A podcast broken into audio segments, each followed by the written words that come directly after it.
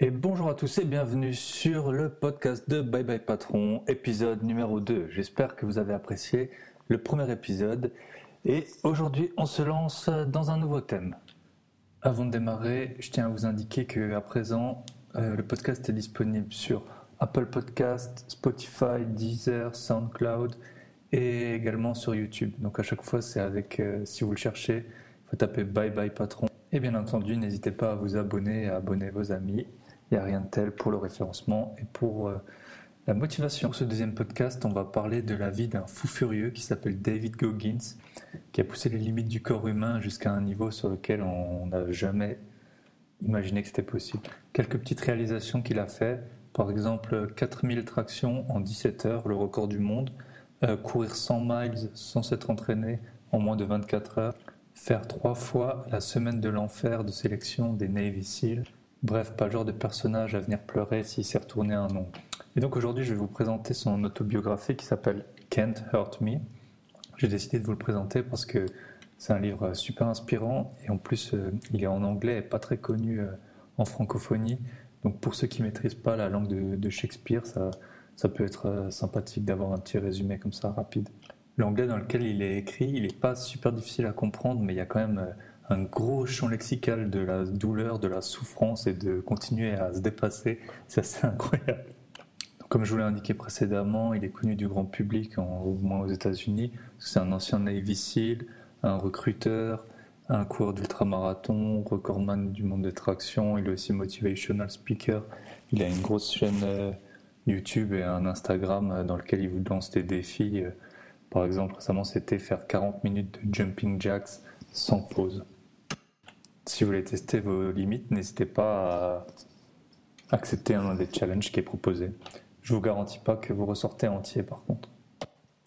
Ainsi, tout au long du livre, en fait, il vous explique qu'il a été euh, habitué à la souffrance, que ce soit euh, d'abord subi contre son gré, et puis après, il a essayé d'en faire une force pour avancer plus vite, plus loin. Il commence par son enfance où il raconte que son père, c'était un vrai tyran qui le qui le frappait, qui le forçait à travailler, même quand il avait 6 euh, ans, je crois, jusqu'à minuit pour lui, et que du coup, il arrivait à, l'école, il arrivait à rien faire parce qu'il était trop fatigué, il était trop euh, émotionnellement euh, affecté par, par cette relation avec son père. Son père, il frappait aussi son frère et sa mère. Bref, pas vraiment l'éducation en mode Françoise Dolto. Un jour, sa mère, pour se sauver elle-même et ses enfants, elle décide de quitter le père sauf qu'elle n'a pas un seul, euh, un seul sou. Donc elle va réhabiter chez ses parents, sauf qu'il s'avère que c'est à 15 minutes du siège du Cucus Clan, super euh, actif à l'époque. Donc David Goggins, en tant qu'afro-américain, c'est pas l'endroit rêvé pour s'installer. Elle parvient à refaire sa vie, à avoir un nouveau fiancé, il pense enfin voir le bout du tunnel, et la manque de chance, avant le mariage, son beau-père, il se fait euh, assassiner, sans trop qu'on sache pourquoi. Donc voilà, retour, départ à zéro, il a des gros problèmes à l'école. En fait, il s'en est jamais remis de euh, pas avoir appris vraiment bien à lire et tout ça. À ce moment-là, il vous propose un premier challenge. C'est en fait, euh, ça s'appelle What was your bad end? Donc, quelle, est, quelle a été votre malchance dans la vie? Avec quelle mauvaise carte vous êtes parti? Et il vous dit euh, qu'il est temps de faire le point et d'accepter ces, ces problèmes pour ensuite que ce soit plus une excuse, pour plus que vous puissiez dire non mais tu sais moi je suis né avec ça, j'ai grandi comme ça, du coup c'est impossible que je fasse ça. Point, c'est comme ça, vous êtes né comme ça, vous pouvez rien y changer, donc acceptez-le et maintenant allez de l'avant. il raconte ensuite que pendant son adolescence, il commence à avoir un style gangsta, s'habiller n'importe comment, vu que c'est le seul afro-américain de son lycée, il essaye un peu de, se coller à cette culture hip-hop et tout ça, alors qu'en fait il n'est pas du tout, euh, il pas du tout de ce monde-là. Et un jour, il se regarde dans le miroir et il se rend compte que fait, il est juste ridicule et que personne ne le prend au sérieux à cause de son style. Et là, il crée un deuxième outil, c'est le Accountability Mirror, donc faire le point avec soi-même face au miroir. Il dit qu'il faut mettre des post-it sur son miroir et chaque jour regarder où vous en êtes par rapport à vos objectifs. Parce que le miroir, il ment pas. Vos proches, ils vont pouvoir toujours euh, vous trouver des excuses ou mentir. Mais euh, le miroir, il ment pas. Si vous voulez perdre du poids, vous regardez devant le miroir, ben, soit vous êtes euh, Soit vous l'avez perdu, soit vous ne l'avez pas perdu. Si vous avez un objectif de lancer un business, acheter des biens immobiliers, que sais-je, bah, quand vous faites le point avec vous-même, vous vous rendez bien compte si vous avez avancé d'une quelque façon que ce soit ou non. Combien de personnes viennent me voir toute l'année avec des, idées par-dessus la tête? Ah, mais t'es investisseur, comment tu fais? Faut que faut, Comment on fait pour acheter? Non, mais moi, tu sais, je peux pas acheter dans cette ville rentable parce que moi, je viens pas de là. Coup, je peux que acheter euh, au centre de Lyon ou au centre de Paris. Sauf que c'est pas aussi rentable que là où tu achètes. Qui disent Ouais, t'as fait des plus-values boursières, t'as trop de chance. Mais tu utilises quoi comme courtier? Alors moi, je prends le temps à chaque fois d'expliquer quel courtier j'utilise, quelle stratégie j'utilise, comment je fais pour visiter. Parfois, j'emmène des gens avec moi en visite. Mais après, au bout du compte, euh, c'est vous et vous-même. Je veux dire, euh, personne ne pourra faire les choses pour vous-même. Donc, euh, l'avantage de ce miroir, c'est qu'il ne ment pas et il vous met face à vos propres responsabilités. Parce que c'est pas votre famille ou vos proches qui vont pouvoir le faire parce qu'eux, ils vous aiment. Du coup, ils vont pas vouloir vous mettre mal à l'aise en mode non, mais t'avances pas comme tu l'avais dit. Ils vont peut-être vous le dire une fois, ils vont peut-être vous chambrer un coup. Après, ils vont voir que vous n'êtes pas, pas à l'aise avec ça, vous n'êtes pas confortable, vous n'êtes pas content de ne pas avoir avancé. Donc, ils vont pas mettre le doigt dessus pendant longtemps. Ils, vous aiment, ils veulent, ils veulent juste que vous soyez bien avec eux. Sauf qu'à long terme, bah, ça, ça marche pas.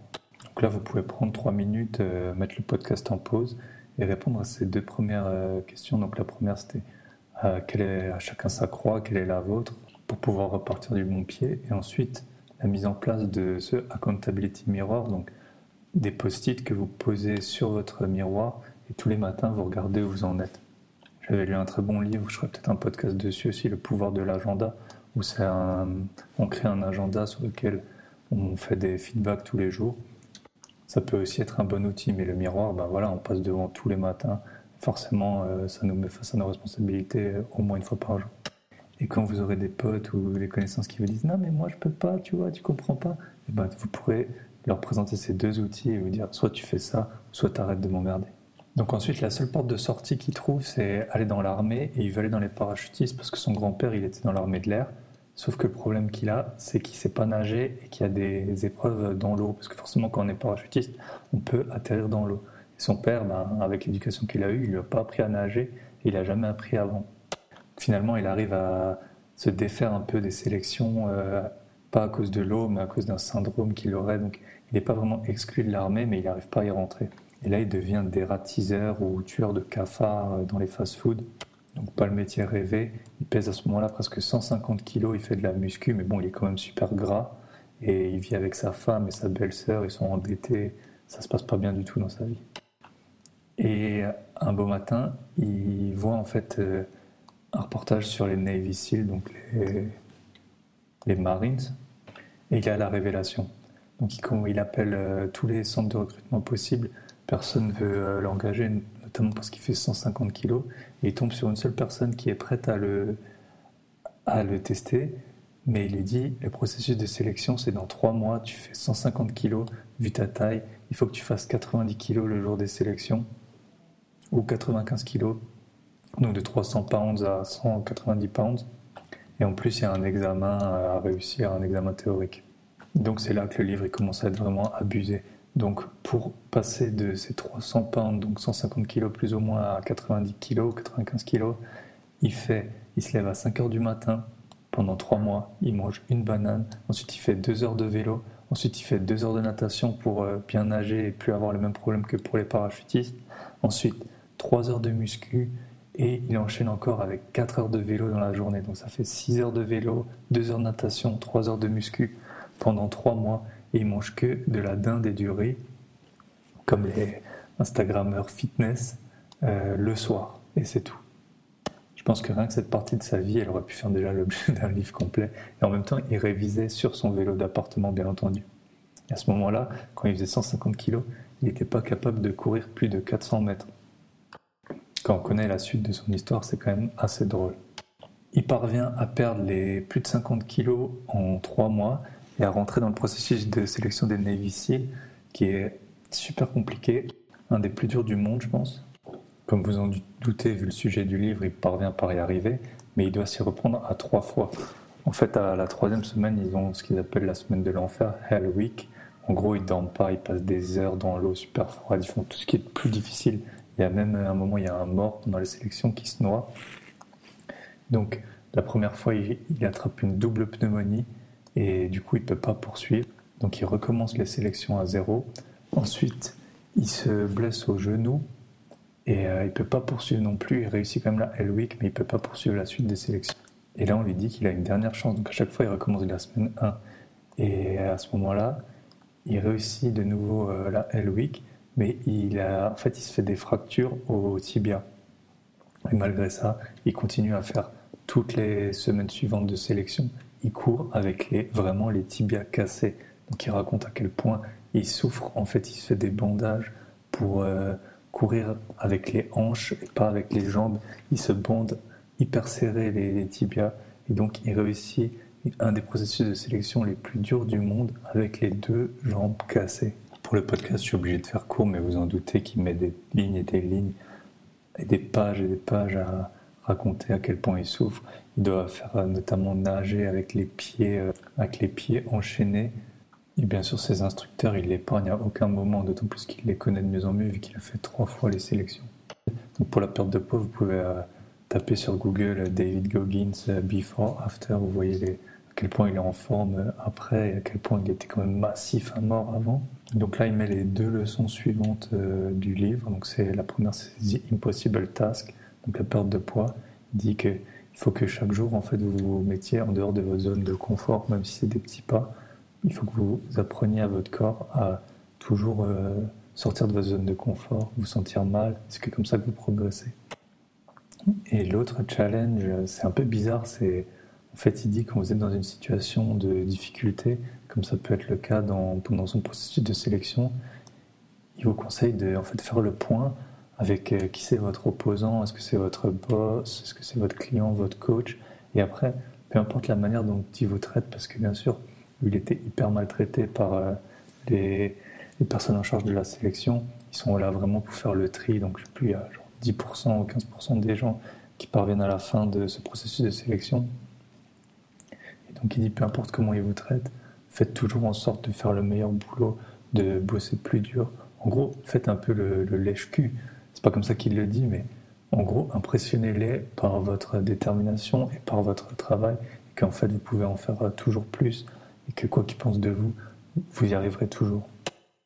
Vous en doutez, c'est pas trop la mentalité euh, bye bye patron qui est plutôt euh, votre Pareto 80-20. Lui, c'est en gros euh, push yourself et après, on verra bien ce qui se passe. Mais bon, aucun doute que ça apporte ses résultats, pour peu que vous considériez qu'il faut euh, que ça en vaille la peine? C'est vraiment une bonne façon d'atteindre d'atteindre ses buts. Concernant sa carrière de Navy SEAL, il n'en parle pas trop dans le livre. Je suppose qu'il y a beaucoup de choses qui sont confidentielles. C'est peut-être pas forcément non plus le, le, but, du, le but de l'ouvrage.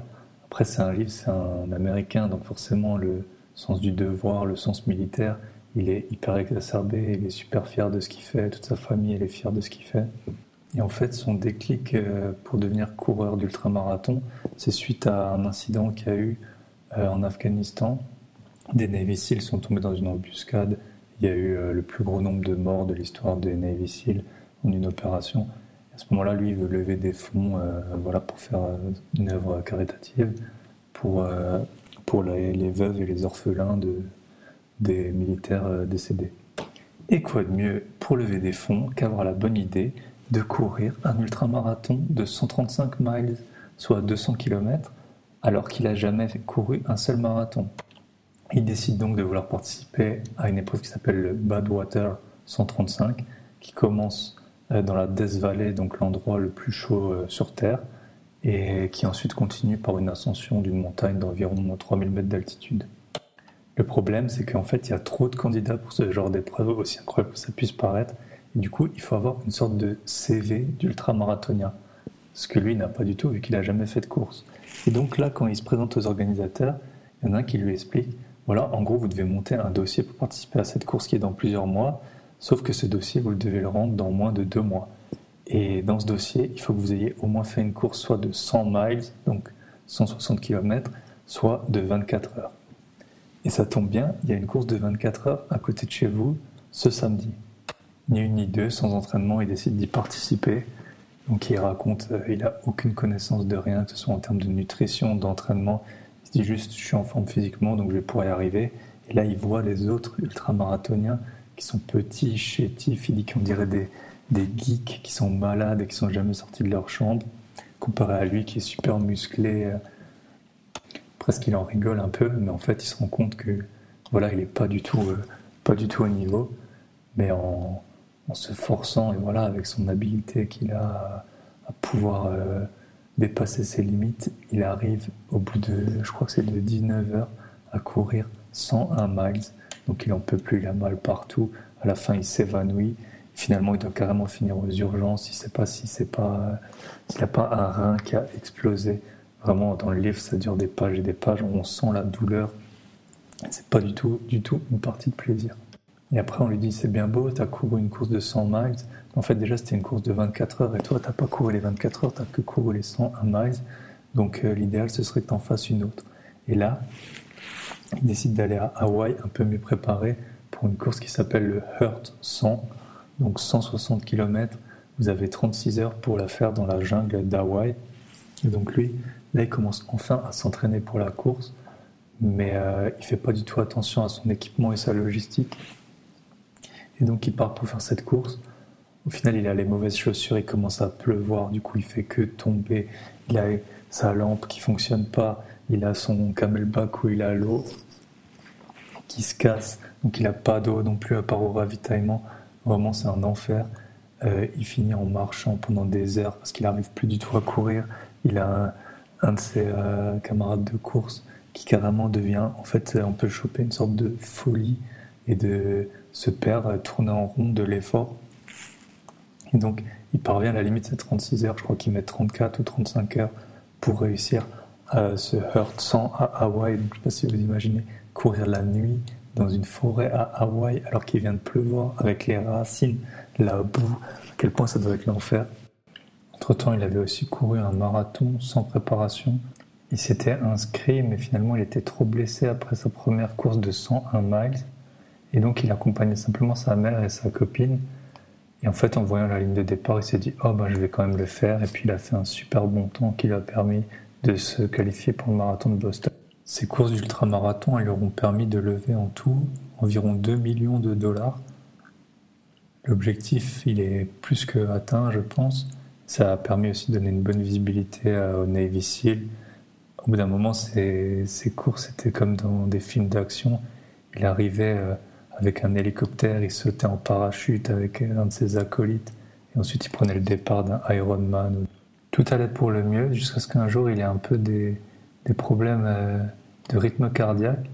Et là, en faisant une échographie, on s'aperçoit qu'il a un trou dans le cœur depuis la naissance et que c'est une maladie qui, en fait, a pour conséquence qu'il récupère moins bien. Donc, c'est incroyable que ça puisse paraître. C'est quelqu'un qui récupérait moins bien et ça expliquerait probablement la plupart des, des blessures qu'il a eues dans les processus de sélection de Navy ou par la suite pendant ses courses. Pour réussir quand il est vraiment dans le dur, c'est il se trouve en fait il appelle ça un cookie jar. Donc je pense que c'est une sorte de boîte de gâteau. En fait il, s'est inventé une boîte de gâteau comme quand il était enfant dans laquelle il a mis tous ses succès déjà passés. Ses premières courses réussir à rentrer dans les Marines il a fait deux certifications militaires réussir les examens. Quand il est vraiment trop dans le dur il repense à cette boîte de gâteau et s'imagine en train de remettre la main à l'intérieur et de sortir une de ses victoires passées il dit voilà il ne faut pas aller toujours de l'avant. Quand vous réussissez quelque chose, il faut prendre un petit peu de temps, pas non plus trop longtemps, mais un petit peu de temps pour réaliser quand même le chemin parcouru, se rendre compte, euh, voilà, de, de l'épreuve réussie. Le livre, il est assez long et je ne vais pas rentrer dans les détails de tout ce qu'il a pu faire, notamment il parle de certification militaire. Bout moment, il devient aussi pompier de, forêt.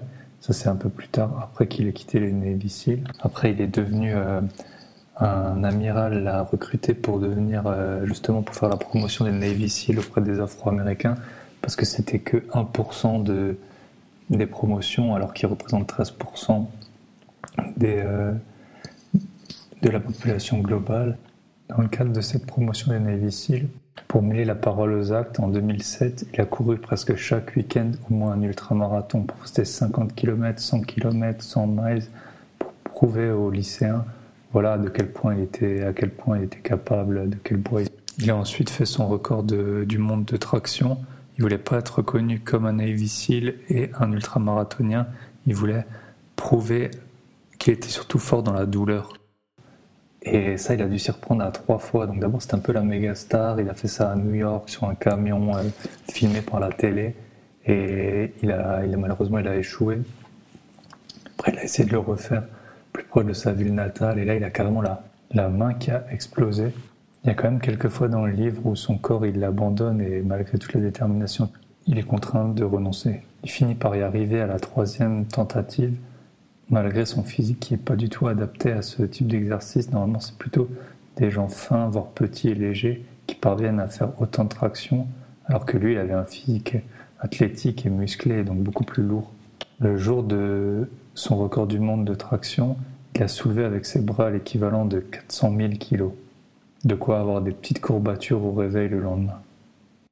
Donc c'est une nouvelle preuve, selon lui, que, que rien n'est impossible. En fait, la grosse leçon du livre, c'est ce qu'il appelle la règle des, des 60% et 40%. En fait, il explique que, que les gens normaux, quand ils pensent vraiment être au bout du bout du rouleau, ne plus en pouvoir, vraiment avoir tout donné, ils sont que en fait à 60% de, du maximum. Et que les 40% autres, ce, tampon, eh ben c'est comme un muscle, il faut l'exercer en se mettant tout le temps dans des situations inconfortables, en se dépassant tout le temps. Et petit à petit, vous pouvez réussir à grappiller des pourcents de ces 40% pour vraiment donner 100% de votre potentiel. Mais ça n'arrive pas du jour au lendemain. Et même lui, il dit que voilà, il en a grappillé certains, mais que qu'en fait votre esprit, il peut devenir hyper fort et permettre de vous dépasser physiquement. Et je pense que c'est comme euh, dans beaucoup de livres, on en parle de la détermination, la concentration, la motivation. Ça, c'est des choses qui s'entraînent. Et probablement la, douleur aussi. Voilà, on a un certain niveau de résistance. Il n'y a rien qui nous indique qu'en fait, ça ne peut pas être euh, entraîné. Même si chacun a ses propres limites, votre limite à vous, elle peut vraiment être dépassée. Les autres conseils qu'il peut donner, c'est euh, qu'il faut, qu'il faut vous faire des plannings de ce à quoi vous voulez, euh, quand vous avez un objectif, comment y arriver, donc des plannings d'entraînement, que ce soit quand vous avez un examen, des plannings pour réussir, des plannings de révision et s'y tenir absolument. Je propose que pendant trois semaines, vous notiez notamment tous les moments que de votre journée, combien de temps vous passez au travail, combien de temps vous regardez votre téléphone, combien de temps vous mettez à manger, à conduire. Et après, en fonction de ça, vous allez pouvoir voir là où vous pouvez gagner du temps ou non, et là où vous pouvez euh, justement euh, placer vos séances par exemple d'entraînement, vous doutez bien que lui pour réussir tout ce qu'il a réussi, il s'est pas entraîné euh, trois heures par semaine, donc il a forcément dû faire des sacrifices, mais également euh, voilà organiser au mieux ses journées, se lever tôt le matin, il allait au travail à vélo ou en courant. Je pense que ça c'est vraiment un point qu'on peut retenir pour pour un peu tout. combien de fois on entend ouais j'ai pas le temps de pour les gens qui veulent devenir investisseurs, j'ai pas le temps de visiter, j'ai pas le temps de regarder les annonces, j'ai pas le temps d'appeler j'ai pas le temps de me former, je peux pas voir ma famille, je peux pas voir mes amis, je peux pas faire de sport comme je veux. Au final, il y a toujours du temps de perdu et le meilleur moyen de pas en perdre, pas avoir de temps mort, c'est de prévoir à l'avance ce qu'on va faire et à quel moment. Donc voilà, de 8 à 9, je fais mon sport, de 9 à 10, je me concentre, je fais que travailler, de 10 à 11, j'appelle pour les appartements. Non, je rigole, ça sert à rien de prévoir un temps pour appeler pour les appartements. De toute façon, les agents immobiliers, vous répondront jamais et c'est avec seulement un peu de chance qu'ils daigneront bien vouloir vous rappeler pour vous vendre l'appartement qu'ils ont sous mandat. Il y en a encore qui donnent encore leur numéro de fixe. Enfin, il dit également qu'il faut que vous ayez un journal de vos échecs, Document Your Failure, dans lequel vous notez en fait euh, qu'est-ce qui n'a pas marché, pourquoi ça n'a pas marché, c'est comme ça qu'il a réussi. Sa troisième tentative du record de traction. Dernier point qu'il avance, c'est qu'il faut absolument éviter tous les raccourcis qui pourraient régler rapidement et facilement voir trop facilement un problème. Lui, euh, sa façon de penser, c'est voilà, il faut vous habituer à la douleur et passer par cet inconfort. Et quand vous utilisez des raccourcis trop simplistes, vous vous faites du tort à vous-même, vous vous fourvoyez. Et c'est pas comme ça que vous allez progresser. Les grosses leçons à tirer, selon moi, de ce livre, c'est que la plupart des choses, même qu'on pense impossibles, eh ben, elles sont possibles et à condition qu'on s'y mette à fond. Donc après, c'est à vous toujours de voir si vous voulez mettre ce niveau d'énergie dans ce projet pour y arriver. Si vous voulez changer des choses parce que vraiment vous êtes dans un inconfort permanent et que ça vous convient pas du tout, ça va être beaucoup plus simple de porter son attention là-dessus et d'y arriver à condition d'être bien organisé. Alors que si vous mettez un projet un peu dans le vide, du type euh, je veux apprendre à parler allemand parce que ça pourrait être utile, sans que ça le soit, forcément, sans que vous n'ayez pas un but précis, que par exemple votre conjoint il est allemand et vous voulez parler avec lui dans sa langue, si c'est juste une idée vague, vous n'arriverez pas à mettre assez d'énergie et de motivation pour finir par y arriver. Donc c'est à vous de trouver le pourquoi et après de vous atteler là-dessus. Et le deuxième point, c'est en fait euh, la responsabilité. Que vous pouvez être né avec les mauvaises cartes, que vous pouvez avoir eu toutes les, toutes les merdes du monde qui vous sont tombées dessus et c'est vraiment pas de chance. Et, mais en fait, au final, ça, ça dépend que de vous la suite parce que votre réussite ou votre échec, il va dépendre principalement de vous. Alors après, vous pouvez bien vous entourer, faire des bons choix, mais c'est ça, c'est quand on est face au miroir et qu'on on a, il faut pas se mentir à soi-même. Et je pense que c'est ça la, grosse leçon de, de, ce livre. Et la dernière leçon, c'est qu'en fait, il est complètement taré. Donc, euh, je vous invite à aller voir ses, ses vidéos YouTube ou ses, euh, ou sa page Instagram. Voilà, il hurle, il gueule, il est un peu comme ça, brut de décoffrage et il est complètement fou. Et c'est vraiment sympa de voir des, personnages comme ça hors du commun. Donc voilà les amis, dans la vie tout est possible, même finir ce deuxième podcast, je vous félicite. Je vais essayer d'en publier un par semaine tous les mercredis à 10h. Stay tuned et n'hésitez pas à vous abonner. Et n'oubliez pas, dans la vie, vaut mieux amasser du pognon que se faire presser comme un citron par son patron. Bye bye